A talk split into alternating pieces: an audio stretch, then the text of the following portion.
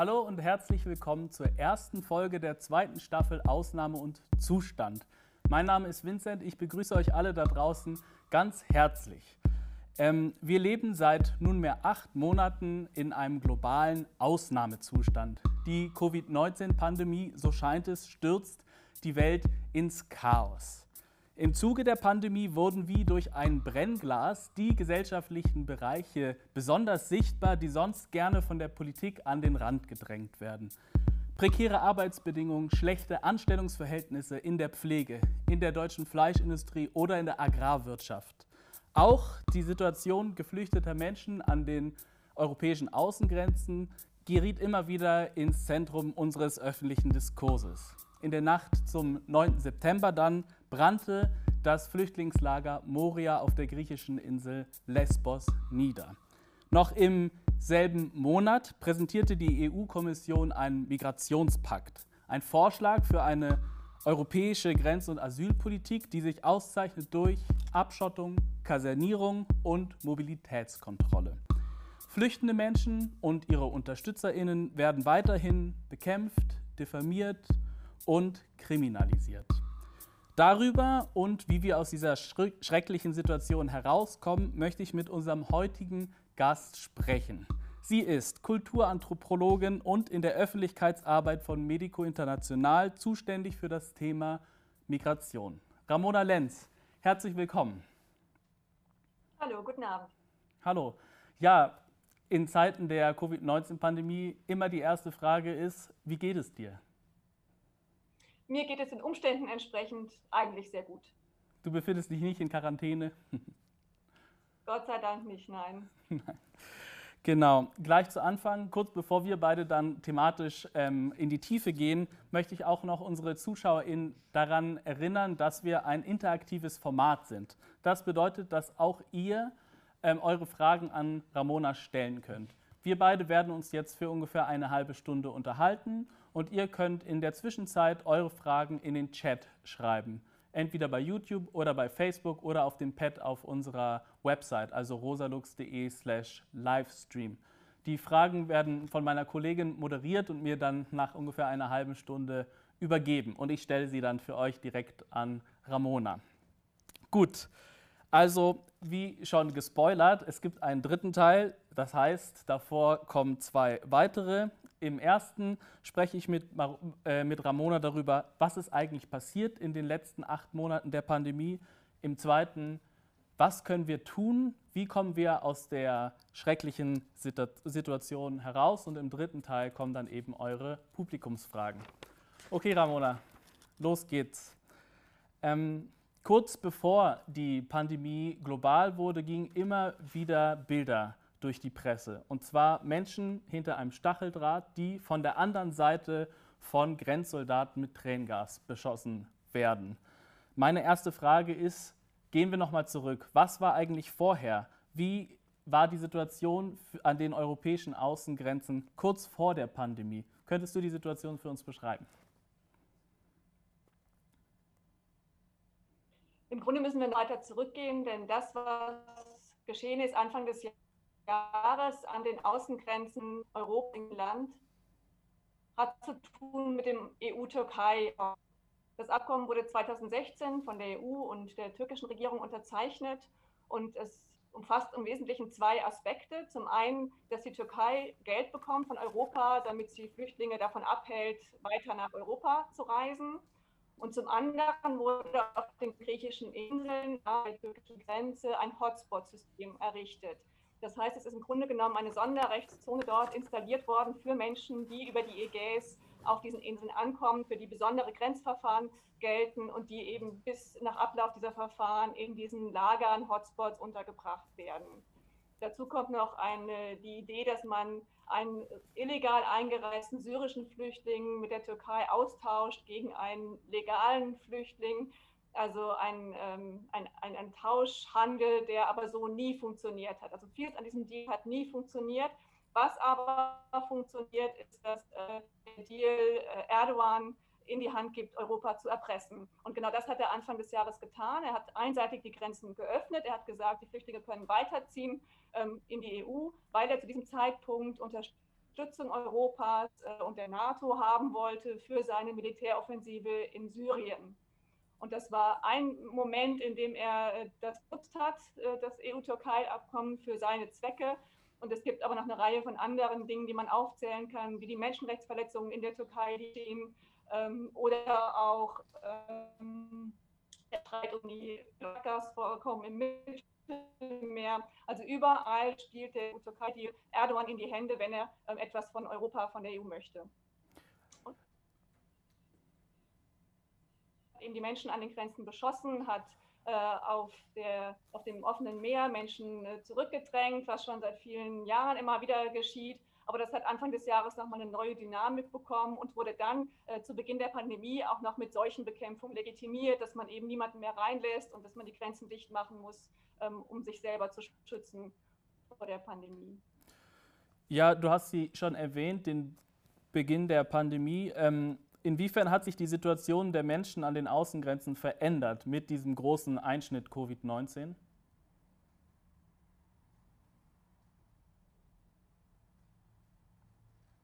Ja, also wenn wir jetzt uns mal auf die griechischen Inseln beschränken, dann ist es zum einen so, dass für Leute, die neu dort ankommen, erstmal eine Quarantäneregelung gilt. Das heißt, dort, wo sie ankommen, an der Küste, werden sie erstmal festgehalten für 14 Tage ähm, das heißt, unter freiem Himmel, egal wie die Witterungsbedingungen sind, müssen sie bleiben, bevor sie verlegt werden an solche Orte wie das ehemalige Moria oder eben das neue Moria in Karatepe. Ähm, also die Neuankünfte müssen erst nochmal mit sehr viel schwierigeren Bedingungen klarkommen als zuvor schon. Und auch in den Hotspots, in den Lagern hat sich natürlich einiges äh, verändert durch die Angst vor der Pandemie obwohl lange Zeit überhaupt kein Fall auf den griechischen Inseln bekannt war, auch nicht in den Lagern, ähm, hat man sehr früh einen Lockdown verhängt für die Hotspots. Das heißt, die Menschen konnten nur noch sehr eingeschränkt sich aus den Lagern heraus bewegen. Ähm, diese Lockdowns wurden immer wieder verlängert um vier Wochen und nochmal um vier Wochen, sodass sie letztlich jetzt seit einem halben Jahr andauern. Ähm, obwohl lange Zeit, wie gesagt, überhaupt keine Corona-Fälle ähm, dort ähm, ja, nachweisbar waren. Ende Mai wurden dann die Inseln geöffnet für Touristinnen und andere privilegierte Reisende, sodass die Gefahr einer Corona-Epidemie, Pandemie des Ausbruchs auf den Inseln sich nochmal erhöht hat. Ähm, trotzdem konnten sich alle anderen wieder frei bewegen, die Flüchtlinge in den Lagern aber nach wie vor nicht. Mhm. Kam, wie es kommen musste. Früher, später kam es dann trotzdem eben auch zum Corona-Fall äh, in, im Lager Moria. Auch auf den anderen Inseln gab es schon Fälle im Vorfeld. Und die Menschen haben darauf mit ähm, Angst reagiert, denn niemand hat dafür gesorgt, dass sie überhaupt aufgeklärt werden, in Lagern sitzen können. Das war also überhaupt äh, kein, es gab kein Konzept, wie man mit den Menschen dort im Lager umgeht. Man hat einfach die Lager dicht gemacht und die Leute sich selber überlassen. Und in dem Moment, wo eben Corona immer näher kam, hat das die Leute natürlich in Sorge versetzt und vor allem auch in große Angst davor, dass man eine komplette Ausgangssperre verhängt und die Leute sich überhaupt gar nicht mehr aus dem Lager raus bewegen können. Mhm. In der Vorbereitung habe ich einen Artikel von dir gelesen, in dem folgender Satz stand. Wir begannen unser Leben im Elend zu organisieren. Wir versuchten unsere Würde zu schützen, aber wir können nicht gegen ein Virus kämpfen ohne minimale Hygienestandards. Woher stammt dieser Satz? Ja, das ist ein Satz von unseren lokalen Partnern, dem, dem Moria Corona Awareness Team das sind Geflüchtete aus Syrien und Afghanistan vorwiegend, die sich selbst organisiert haben am Beginn der Pandemie, weil sie realisiert haben, wenn wir uns jetzt nicht selber helfen, nicht selber schützen äh, vor der Pandemie, wird es niemand tun. Wir sind ja uns selbst auch uns alleine gestellt. Die haben dann begonnen, mit einfachsten mit Masken anzufertigen, Aufklärung zu betreiben im Lager, wie die Menschen sich schützen können. Ähm, was aber unter diesen Bedingungen einfach nur begrenzt möglich war. Wenn kein sauberes Wasser dort ist, kann man auch mit Aufklärung natürlich nichts erreichen. Und deswegen haben sie sich irgendwann an die Öffentlichkeit gewandt und haben gesagt, wir tun, was wir können, wir entsorgen hier den Müll, wir, wir gucken, dass es einigermaßen, ähm, dass die Menschen aufgeklärt sind, was sie tun können, aber wir, können, wir brauchen eben Unterstützung, um die Infrastruktur hier so zu verbessern, dass die Menschen sich auch tatsächlich äh, vor dem Virus schützen können. Ähm,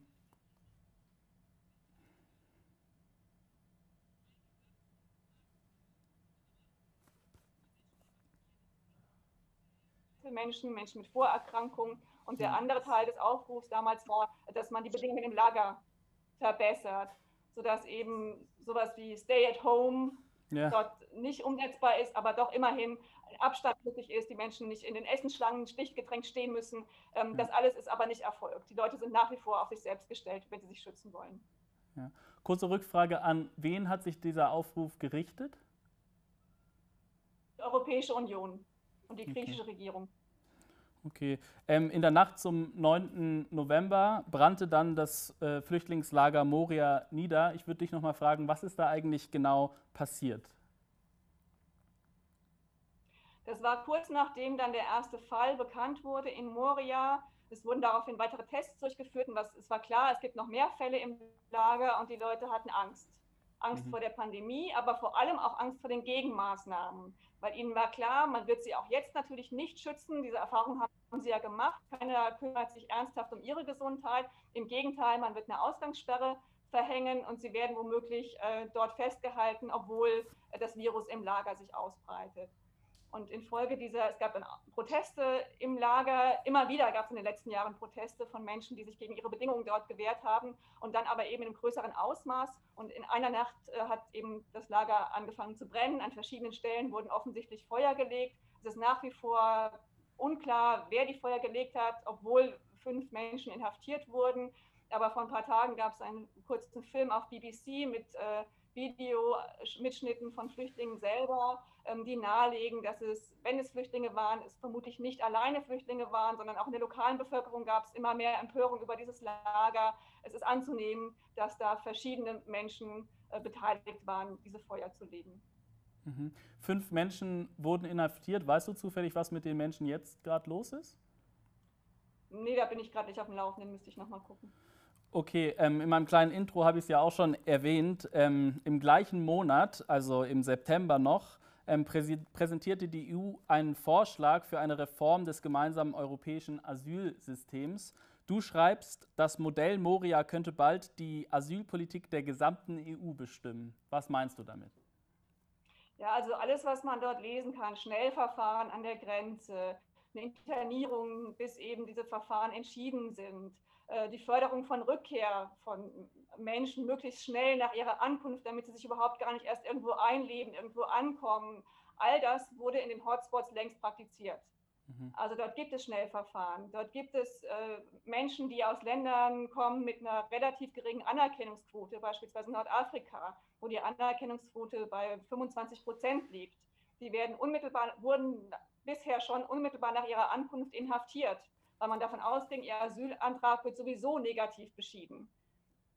Die saßen teilweise monatelang in Haft, hatten kaum Zugang zu Rechtsbeistand und wurden am Ende abgelehnt. Das war sozusagen so self-fulfilling prophecy und die Einzelfallprüfung war gar nicht mehr gewährleistet, obwohl ja doch immerhin jeder vierte Fall erfolgreich gewesen wäre, wenn man das ordentlich geprüft hätte. Ähm, dann ist es auch so, der Abschiebemechanismus mit der Türkei hat nie wirklich funktioniert, einfach weil die Türkei auch kein sicheres Herkunftsland ist, was eben vor Gericht dann immer wieder bestätigt wurde. Ähm, was aber funktioniert hat, ist die Förderung freiwilliger Rückkehr. Also man hat Menschen so lange mürbe gemacht in diesen mhm. Elendslagern, bis sie sich äh, zu einer freiwilligen Rückkehr entschieden haben. Wobei man freiwillig natürlich in Anführungszeichen setzen muss, denn wer unter solchen Bedingungen entscheidet, ich gehe lieber, als dass ich hier weiter im Elend vor mich hin vegetiere, tut das natürlich nur sehr bedingt freiwillig. Und all diese Maßnahmen möchte jetzt das neue EU-Asyl- und Migrationspaket ausweiten und weiterhin eben in grenznahen Verfahren umsetzen. Mhm. Ähm, ja, in, in, sozialen Medien, zumindest die, die ich benutze, ähm, kursierte immer ein unglaublich zynischer Begriff, und zwar Asylpatenschaften. Was ist denn damit gemeint? Abschiebepatenschaften. Abschiebepatenschaften, genau. Genau. Ähm, ja, also in diesem Papier kommt das Wort Solidarität erfreulich häufig vor, aber es geht darin nie um die Solidarität mit den Flüchtlingen. Mhm. Es geht immer nur um die Solidarität zwischen den EU-Ländern. Und das, äh, diese Vorstellung von Solidarität wird pervertiert mit der Idee, dass Länder, die keine Flüchtlinge aufnehmen, andere Länder bei Abschiebungen unterstützen, finanziell unterstützen, bei äh, dem Herbeibringen von Papieren unterstützen. Also das ist eine Art von Solidarität, die ähm, ja einfach nur noch pervers ist. Ja. ja, wirklich von Menschenwürde, Demokratie und der häufig so behaupteten Rechtsstaatlichkeit keine Spur. Ähm, aber trotzdem habe ich ähm, gab es ja im vergangenen Sommer sehr viele Proteste der, ich nenne sie jetzt mal Solidaritätsbewegung. Also der Hashtag Leave No One Behind trendete auch. Ähm, und auf einer Demo, das habe ich in der Vorbereitung gesehen, hast du auch gesprochen, auf einer Seebrücken-Demo. Und da fiel folgender Satz. Dieses Europa ist für den Tod an seinen Grenzen verantwortlich, sagtest du. Und ähm, es ging weiter mit, wir seien in der Pflicht, uns zu erheben und zu protestieren.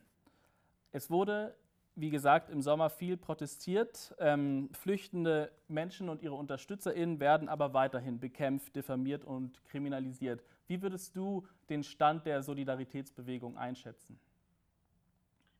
Ähm, also ich bin beeindruckt nach wie vor von der Seebrücke-Bewegung, die sich vor ein paar Jahren formiert hat und die ja wirklich hartnäckig dranbleibt an ihrer Forderung nach der kommunalen Aufnahme von Flüchtlingen in Deutschland. Auch in Österreich und anderen Ländern gibt es auch Seebrücke-Bewegungen und ähm, die haben sich nicht abschrecken lassen davon, dass äh, sie teilweise immer wieder an Grenzen stoßen und äh, an, an Seehofer scheitern, der eben die, die Aufnahme in den Kommunen verweigert und Entscheidungen auf einer anderen Ebene eben torpediert. Und sie bleiben dran und das ist ganz, ganz wichtig, weil ja über 200 Kommunen in Deutschland signalisiert haben, sie sind aufnahmebereit. Mhm. Und das ist ein ganz wichtiges Signal, weil äh, das, was gesagt wird, ist ja immer die, wir können nicht mehr aufnehmen.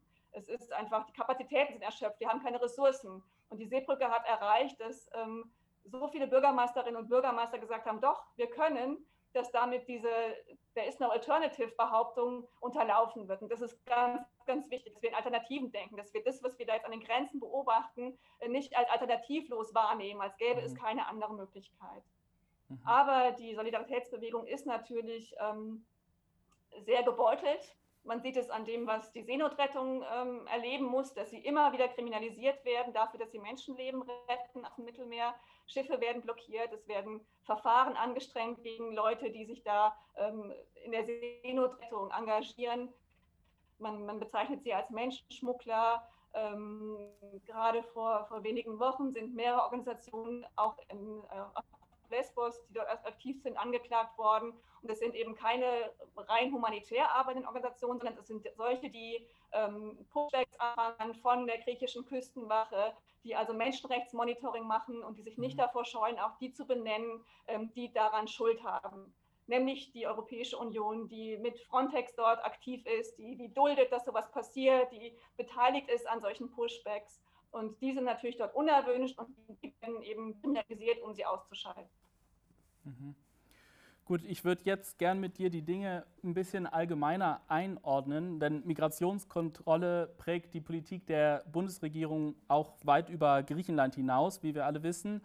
Ähm, dubiose Deals mit dubi noch dubioseren Autokraten, könnte man sagen. Also egal ob Libanon, Niger, Kamerun oder eben Algerien. Ähm, du sagst in der Rede, die ich gerade schon zitiert habe, eine ernstzunehmende Fluchtursachenbekämpfung muss hier bei uns beginnen. Wie könnte das aussehen? Ja, also auch da ist es ja jetzt so, dieser Bericht der Fluchtursachenbekämpfung ist ja wahnsinnig in Mode gekommen nach 2015. Die gesamte Entwicklungszusammenarbeit läuft im Grunde unter dem Label inzwischen der Fluchtursachenbekämpfung. Man tut alles die Menschen eben dort bleiben, dass sie es nicht bis nach Europa schaffen. Und dazu ist man eben auch bereit, Deals einzugehen. Der mit Erdogan ist nur das prominenteste Beispiel. Mhm. Es gab auch vorher schon ähm, vergleichbare Absprachen, Abkommen mit aus der Fluchtunation Richtung Europa stattfindet.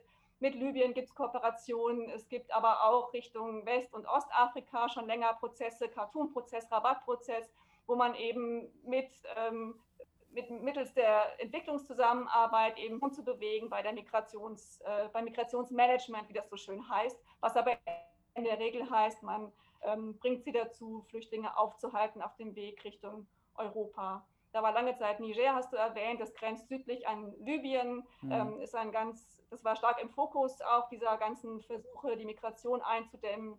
Das ist eben ein Land, wo viel ähm, ein Drehkreuz der, von Mobilitäten wo man eben versucht hat, Einfluss zu nehmen über ähm, Entwicklungszusammenarbeit und das hat auch geklappt. Es, dort wurde ein Gesetz erlassen gegen Menschenschmuggel, was erstmal gut klingt, wo man denkt, ja, das ist ja auch, muss ja auch was geschehen, aber im Grunde bedeutet das eben, dass die Menschen blockiert werden, dass sie nicht mehr vor und zurück können, dass sie kriminalisiert werden. Das, was wir da am, am Mittelmeer erleben, das erleben wir auch weiter südlich in, in, in ähm, afrikanischen Ländern, dass dort eben das, was Menschen, die vorher freizügig waren, äh, die die Freizügigkeit genossen haben, brauchen auf einmal jetzt Papiere, um Grenzen zu überschreiten. Und in dem Moment, wo sie den nicht haben, werden sie kriminalisiert. Das ist ein Mechanismus, der auch dort greift.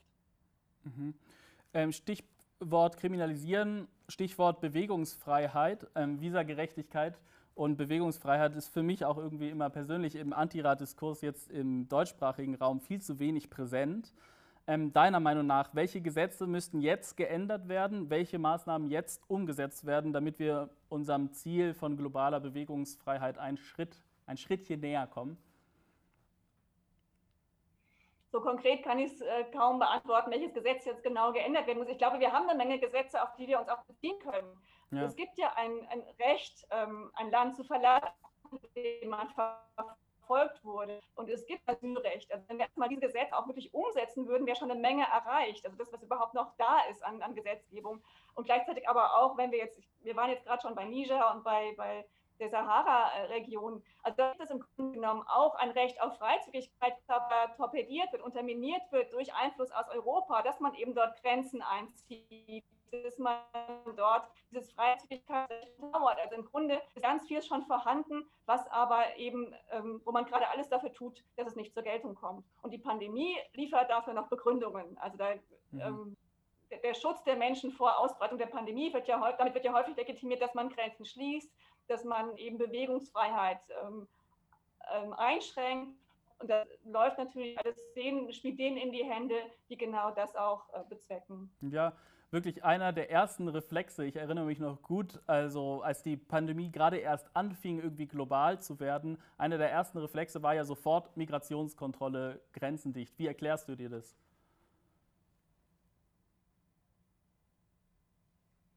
Ja, als Merkel damals ihre Rede an die Nation gehalten hat ähm, und uns eingeschworen hat darauf, dass wir hier solidarisch miteinander sind, dass wir Rücksicht nehmen, äh, war es schon sehr erstaunlich, dass am selben Tag das Resettlement-Programm eingestellt wurde. Also Resettlement ist das Programm der Vereinten Nationen, mit dem besonders vulnerable Flüchtlinge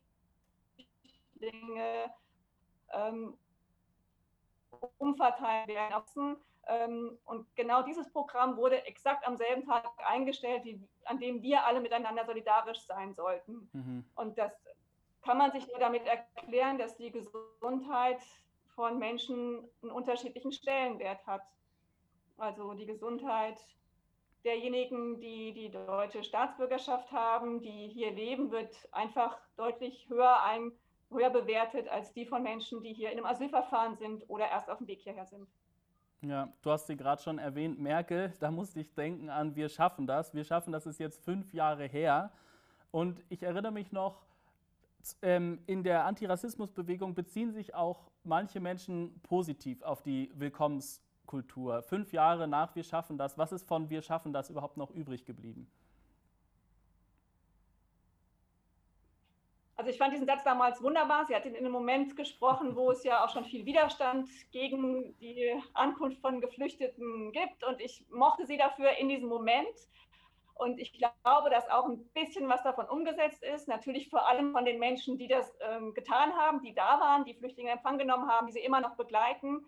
Ähm, aber auch äh, politisch, also anders als bei vorherigen Fluchtbewegungen, wenn man an die sogenannte Gastarbeitermigration zurückdenkt oder so, mhm. gab es damals ja überhaupt keine Maßnahmen, die das Ankommen der Menschen hier erleichtert hätten. Es war einfach nicht gewollt, dass die ankommen. Integration war nicht gewollt.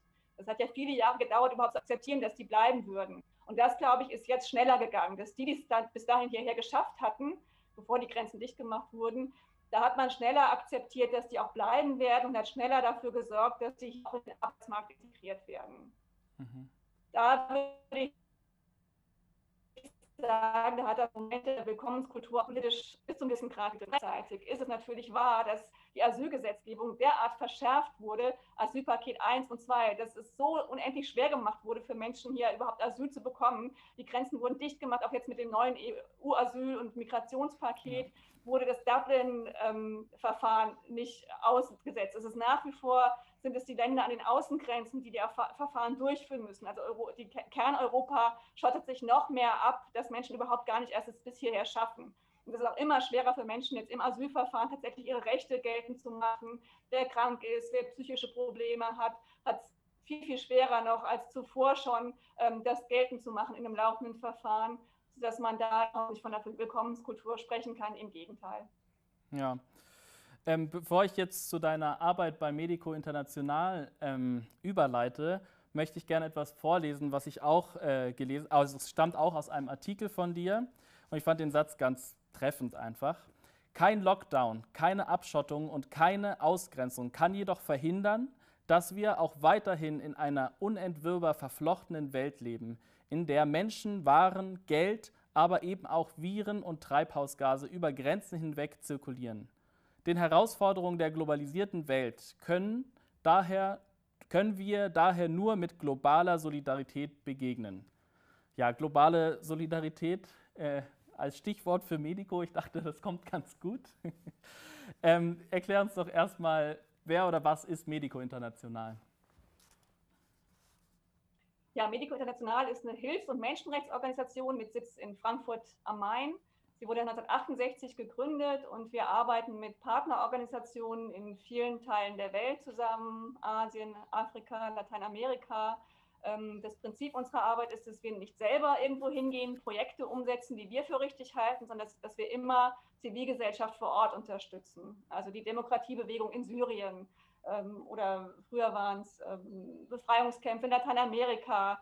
Also es ist oft eine konkrete Hilfe nach Katastrophen, Nothilfe nach den Erdbeben in Haiti, aber immer zugleich in dem Versuch auch, ähm, dass ein Wiederaufbau partizipativ und demokratisch erfolgt. Also immer mit dem Versuch, die demokratische Zivilgesellschaft vor Ort zu stärken. Mhm. Ja, ich, ähm, als ich mich noch mal so ein bisschen zu Medico belesen habe, war ich irgendwie immer wieder ganz positiv überrascht. Ich habe nämlich selber äh, so in den Anfängen meiner Lohnarbeitszeiten äh, viele Workshops gegeben im Bereich Entwicklungszusammenarbeit und mir sind immer die Leute von Medico irgendwie als damals schon als so besonders äh, informiert, sagen wir mal, in Themenfeldern wie Rassismus, Migration und so weiter aufgefallen. Ähm, Im Zuge von dieser Arbeit haben wir immer wieder eine Person zitiert, und zwar Lilla Watson, ähm, eine australische Aktivistin, die sagte, wenn du hierher gekommen bist, um mir zu helfen, verschwendest du deine Zeit. Aber wenn du gekommen bist, weil deine Befreiung mit der meinen verbunden ist, dann lass uns zusammenarbeiten. Über diese Zusammenarbeit würde ich äh, gern mit dir sprechen. Du hast vorhin auch schon mal eine Partnerorganisation ähm, in Moria direkt erwähnt. Wie sieht eure Zusammenarbeit mit den jeweiligen Organisationen dann aus? Und könntest du da ein paar Beispiele nennen? Mhm. Also es lässt sich natürlich auch bei uns nicht leugnen, dass wir die Organisation sind, die hier Spendengelder sammelt und die dann eben Geld äh, hat und wo man bei uns Anträge stellen muss für die Umsetzung von Projekten in anderen Teilen der Welt. Das lässt sich nicht wegleugnen. Und trotzdem versuchen wir natürlich oder wir arbeiten mit, mit Projektpartnerinnen, mit Partnerinnen zusammen, die eben einen ähnlichen Blick auf die Welt teilen, eine ähnliche Kritik an den Weltverhältnissen teilen, in denen sowohl die als auch wir nicht leben wollen und die eine ähnliche Vision von einer anderen Welt teilen, in der eben sowas wie das europäische Grenzregime Geschichte ist. Hm. Um nochmal eben auf Griechenland zurückzukommen, wo wir auch Partnerorganisationen haben, dort geht es uns dann eben auch darum, dass wir nicht Teil ähm, ja, dieser Hilfsindustrie sind in einem Ausmaß, dass wir dorthin gehen und äh, verteilen und wissen, was geht, wieder rausgehen, die Leute sich selbst wieder überlassen, sondern dass wir das, was die Leute aus sich heraus organisieren, die sind ja dort, die können ja anpacken, die wollen ja auch was tun, die haben Ideen davon, was sich dort verbessern kann und muss, dass wir die finden und unterstützen. Und das haben wir eben dort auch getan, dass wir eben Geflüchtete unterstützen, die sich selbst organisiert haben und die selbst auch Forderungen formulieren an äh, die EU, an die Politik. Mhm. Also wenn ich mir euren Blog so durchlese, eure Forderungen sind auch ziemlich, also umfassend oder ich möchte sogar sagen radikalen, wie radikal, wie zum Beispiel eine globale Bewegungsfreiheit für Menschen aber was würdest du sagen, wie werdet ihr wahrgenommen, zum Beispiel in der deutschen Öffentlichkeit, von VertreterInnen der Hilfsindustrie oder so? Man könnte sagen, auch so den Helping Industrial Complex oder irgendwie so. Teil davon. Also wir sind ja nicht außen vor. Also wir ja. sind ja Teil dieser Hilfsindustrie. Und wie andere auch, da sind wir auch keine Ausnahme. Also es gibt noch andere gute Beispiele von, von anderen Organisationen, die das genauso wie wir versuchen, das eben partnerschaftlich zu machen und eben auf der Basis geteilter ähm, ja, Vision der Welt. Also dass man eben nicht irgendwen findet, der jetzt die, die Spendengelder umsetzt, die man zu einem bestimmten Zeitpunkt gut einwerben kann. Also nach dem Brand von Moria ja. war es sehr leicht, Spendengelder einzuwerben. Also es gab wahnsinnig viele Spendenaufrufe. Und man darf fragen, was ist eigentlich mit dem Geld passiert? Es sind ja letztlich dann doch nur in Anführungsstrichen 10.000 bis 15.000 Menschen auf Lesbos, die die Hilfe benötigen. Und es wurden unglaublich viele Spendenaufrufe lanciert. Und da ist es natürlich schon redlich, dass man ähm, das dann auch wirklich umsetzt, das Geld im Sinne der Menschen vor Ort. Und das am besten mit den Menschen zusammen und nicht über sie hinweg. Und das ist das, was wir versuchen. Mhm. Also bevor wir jetzt zu den Publikumsfragen ähm, kommen, noch die Frage, wie können wir euch unterstützen? Ich habe schon gesagt, wir sind eine spendensammelnde Organisation. Das liegt natürlich auf der Hand, dass man für uns spendet, aber einfach auch gerne, indem man das wahrnimmt, was wir zu sagen haben, weil wir natürlich durch unsere engen Kontakte in verschiedenste Regionen der Welt auch nochmal ja, Wissen mitbekommen, an das man nicht so ohne weiteres vielleicht rankommt. Also wir haben ein Rundschreiben, das man kostenlos abonnieren kann, Newsletter. Also man unterstützt uns auch damit, dass man unsere Diskurse teilt und sich daran beteiligt. Okay, ja, Newsletter und äh, lesen, was ihr zu sagen habt, auch ein gutes Stichwort. Ich habe nämlich wirklich viel in der Vorbereitung den Blog von Medico gelesen und das wirklich nochmal an unser Publikum auch eine wärmste Empfehlung. Sehr interessant, was man dazu, äh, sehr inspirierend auch, was man zu lesen bekommt und natürlich auch vorneweg die Artikel von dir, Ramona, äh, wärmste Empfehlung. Ähm, ja, jetzt gleich kommt meine Kollegin und gibt mir die moderierten Publikumsfragen. Und zwar Publikumsfrage Nummer 1. Rechte Mobs haben immer wieder auf Lesbos Geflüchtete, JournalistInnen und UnterstützerInnen gewalttätig angegriffen. Das verschlimmert die eh schon unmenschliche Situation im Lager Moria unter dem Covid-Virus. Was tun die europäischen Regierungen? Wer greift hier ein? Greift überhaupt je Mensch ein? Ja, das ist eine gute Frage. Also es war ja ziemlich skandalös, was da passiert ist Anfang des Jahres im März, als als eben Erdogan einseitig die Grenzen aufmachte und als dann nicht nur griechische, sondern auch europaweit rechtsradikale, flüchtlingsfeindliche, rassistische Menschen sich berufen gefühlt haben, an die Außengrenzen zu fahren und selber den Grenzschutz in die Hand zu nehmen, was mhm. wirklich widerliche Szenen hervorgebracht hat, dass man Szenen aus dem Hafen von Mytilini auf Lesbos, wo man, wo, die, wo sie standen und verhindert haben, dass Flüchtlingsboote anlegen konnten ähm, oder Übergriffe auf Journalistinnen vor Ort. Ähm, war wirklich unsäglich und man hat nicht viel davon sehen können, dass da was gegen unternommen wurde.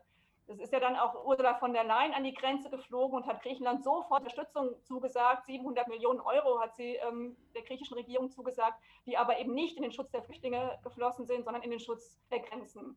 Also muss man davon ausgehen, dass ähm, diejenigen, die dort Schutz bedürfen, die Journalistinnen, die darüber berichten, nicht darauf zählen können, ähm, selber Schutz zu bekommen. Mhm. Und warst du selber auch schon mal vor Ort und was waren deine ganz persönlichen Eindrücke? Ich war dreimal vor Ort, das letzte Mal war letztes Jahr. Und ich habe jedes Mal gedacht, schlimmer kann es nicht werden.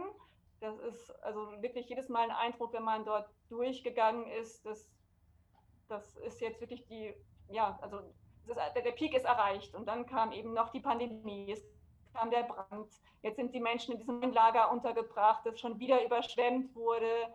Ähm, es ist wirklich pures Elend, was man dort äh, sehen kann. Es gibt gleichzeitig auch immer wieder eben hoffnungsvolle Momente. Es gibt ja auch auf Lesbos viele, viele Menschen, die eine Willkommenskultur gelebt haben und nach wie vor leben. Es gibt dieses wunderbare Lager, kann man kaum sagen, diese Unterkunft PICPA, von der haben vielleicht auch manche gehört, eine Solidaritätsstruktur von Menschen auf der Insel selber aufgebaut. In einem ehemaligen Feriencamp ist das, glaube ich, in der Nähe des Flughafens, wo eben Menschen würdig untergebracht und versorgt werden, selber Essen kochen können. Ähm, es sind dort eben die besonders Vulnerablen, vor allem, die jemanden auf der Überfahrt verloren haben, die schwer krank sind, traumatisiert sind, denen es besonders schlecht geht. Wobei der einmal in Moria war, der ist danach auch so angeschlagen, der eine solche Unterstützung brauchen könnte.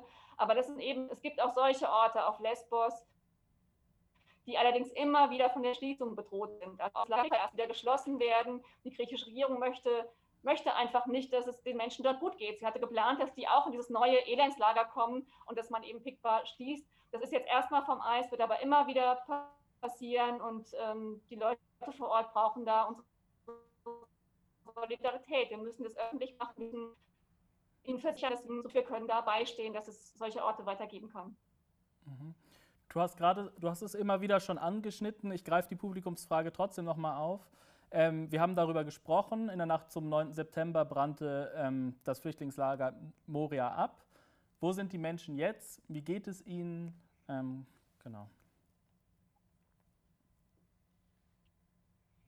Ja, ein ganzer Teil der Menschen ist ja aufs Festland verlegt worden. Ähm, das war ja auch lange Zeit die Forderung, also öffnet die Insel, Open the Islands, war auch eine Kampagne, verlegt die Menschen aufs Festland, verteilt sie auf andere europäische Länder. Das Tragische ist, das Tragische ist, es geht ihnen auch auf dem Festland oft nicht besser. Sie landen auf den Straßen von Athen, finden auch dort kein Auskommen, keine Unterkunft. Einige kehren sogar zurück nach Lesbos, weil sie dort immerhin Anschluss haben, andere Menschen haben, die sich gegenseitig unterstützen können, äh, irgendeine Form von Infrastruktur haben, anders eben als auf den Straßen alleine klarkommen zu müssen. Ähm, dann gibt es eben dieses neue Lager, Karatepe Lager, Moria 2 wird von vielen genannt, was auf einem verseuchten Grund direkt am Meer angelegt wurde und wo viele sagen, es ist alles jetzt noch viel schlimmer als vorher. Ähm, man hat vielleicht, manche haben die Bilder vielleicht gesehen, es ist dramatisch überschwemmt worden, die Zelte standen voll mit schmutzigem Wasser. Ähm, die Leute haben keinen Zugang zu sauberem Wasser. Es gibt nur einmal am Tag schlechtes Essen, für das sie stundenlang anstehen müssen. Ähm, die Situation ist nach wie vor katastrophal. Okay, du hast vorhin auch schon darüber gesprochen. Es gab auch ganz krude Versionen von Solidarität und zwar ähm, rechte Gruppen, die sich zusammengeschlossen haben. Wurden von euch Projekte auch schon angegriffen von Faschisten?